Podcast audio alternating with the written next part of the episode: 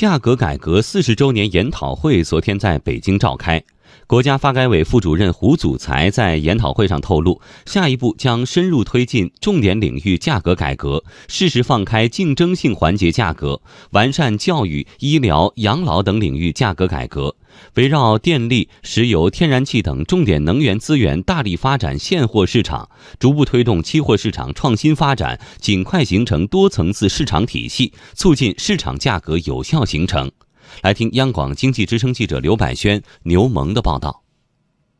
与会嘉宾认为，经过四十年的价格改革，主要由市场决定价格的机制基本确立，我国已经成功实现了商品和服务价格从百分之九十七由政府定价到百分之九十七由市场形成价格的历史性转变。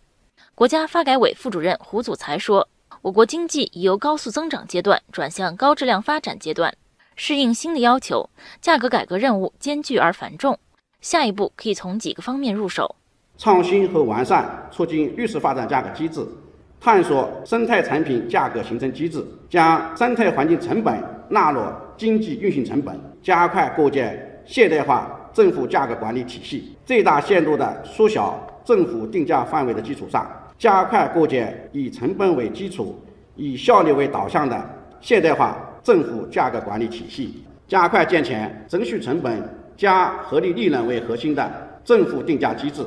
推进成本节省立法，推动成本信息公开，创新定价方式方法，引导垄断企业主动开展技术创新改进管理，降低生产成本，进一步完善科学、规范、透明的政府价格管理程序，让政府定价在阳光下运行。